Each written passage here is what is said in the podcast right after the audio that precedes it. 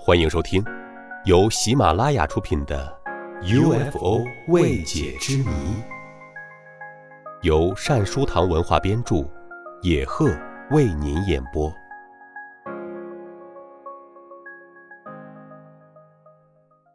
第二十一集，遭到 UFO 劫持。一九七五年一月五日晚上三时。南美洲阿根廷拜亚布兰加市一名男子从餐厅走出。他名字叫卡罗斯·阿尔贝特·迪亚斯，年龄二十八岁，在这家餐厅做侍者，从晚上八时工作到第二天凌晨三时。当天有个慈善团体举办宴会，刚刚才把工作做完。他有一妻一子，虽然年纪还轻。但是收入不错，家庭也很美满。迪亚斯穿着侍者的服装，腋下夹着刚买的报纸，像往常一样搭乘巴士回家。他大约夜间三时三十分，在住家附近的车站下车。附近漆黑，他快步走回家。当他走到距家大约五十米处，突然有一道闪光。照亮周围。迪亚斯最先以为是闪电，但是光线却一直没有消失，而且久久没有雷声响起。迪亚斯心觉诧异，便停下来，环顾一下周围。这一看了不得，迪亚斯发现有一道圆筒状的光，宛如灯笼一样的，由上方垂直的照射下来。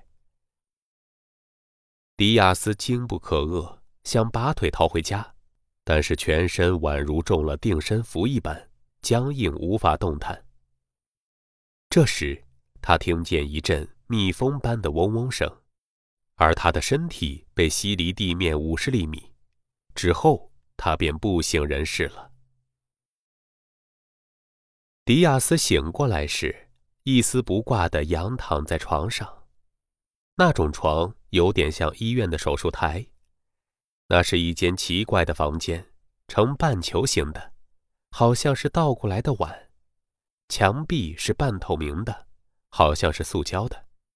室内直径二点五米，高约三米，没有家具，也没有照明器具、机械装置，但是室内却一片通明，墙壁好像散发着淡淡的光线。地板有一些孔，也许空气就是从那里流进来的。这是什么地方呢？迪亚斯整理朦胧的记忆，追忆了好一会儿，他才想起来刚才快到家时所发生的可怕遭遇。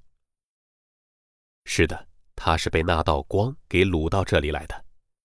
他顿时激烈的恐惧和不安，吓得全身直发抖。然而，更可怕的事情还在后头。三个有点像人的奇怪生物不声不响地进入室内。迪亚斯第一眼看见他们时，差点昏过去。那种生物虽然形状像人，但是连眼睛、鼻子、嘴巴都没有，脸孔只有人类的一半，头和脸是绿色的，身高大概一百八十厘米，身穿乳白色像是橡胶的罩衫。身材高瘦，手臂也有两条，但是没有手指，端部圆圆的，像木棒一样，看起来令人很不舒服。皮肤基本是光滑的，连一根毛也没有。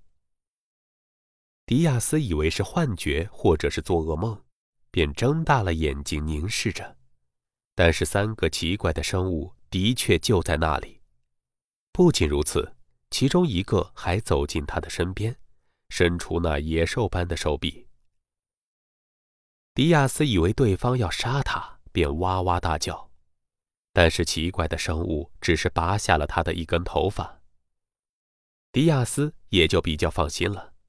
但是奇怪的生物又伸出手，拔下了他的一根头发。奇怪的生物一再重复这个动作，迪亚斯想反抗，但是不知道为什么全身僵硬。手脚完全不听使唤。奇怪的生物那木棒般的手臂末端似乎长有吸盘之类的东西，只要按在迪亚斯的头上，就可以轻易地拔掉他的头发。而且不可思议的是，迪亚斯一点也感觉不到疼痛。一会儿之后，又开始拔他的胸毛，并且像在观察迪亚斯一般，缓缓地绕着床边走。迪亚斯认为他也许会被杀掉。他再度感觉意识朦胧，最后完全昏迷了。迪亚斯再度恢复意识时，人躺在草地上，夜色已经过去，阳光灿烂耀眼。不远处传来汽车来来往往的声音。迪亚斯抬头一看，原来是高速公路，但是周围的景色却很陌生。好像是逃过了一劫，迪亚斯先是一阵安心，然后看看自己的周围。他离开餐厅时携带的手提包，在餐厅入口处购买的报纸，就摆在他身边的草地上。迪亚斯连忙看一看手表，指针停在三点五十分。他突然感到身体不舒服，想呕吐，瘫软在地。数分钟后。一位开车经过高速公路的男子发现倒在地上痛苦挣扎的迪亚斯，便送他到布宜诺斯艾利斯的中央铁路医院。到达医院时，大约是五号上午八时。医生诊断迪亚斯，最先以为他头部受到严重撞击而发生记忆错乱，因为迪亚斯最先昏迷的地点与被人发现的地点相距八百公里之遥，除非是乘坐高性能的直升飞机。否则，实在难以在如此之短的时间内移动八百公里。而且，这位奇怪的患者满口胡言乱语，荒谬绝伦。